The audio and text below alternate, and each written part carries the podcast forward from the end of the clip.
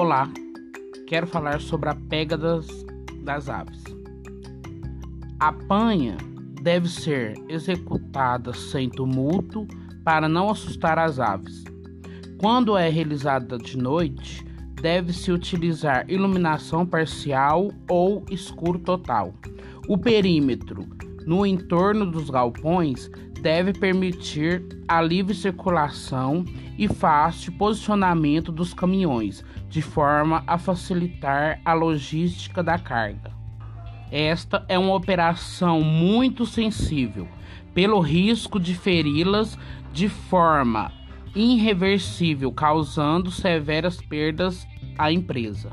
Essa operação merece atenção máxima com o objetivo de garantir o manejo correto da ave, a integridade da carcaça e resultado econômico do negócio.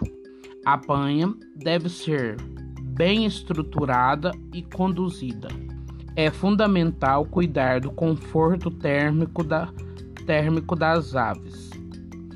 Alguns requisitos: o tipo de galpão, preparação do lote, peso vivo, número de aves por caixa, tipo de carroceria e proteção fornecida pelo caminhão às aves.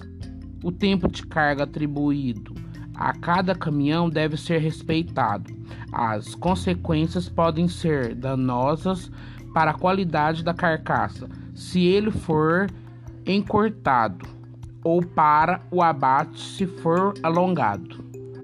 Não esquecer de preencher os documentos exigidos pela empresa a fim de permitir, respectivamente, o livre trânsito da carga entre a granja e a processadora.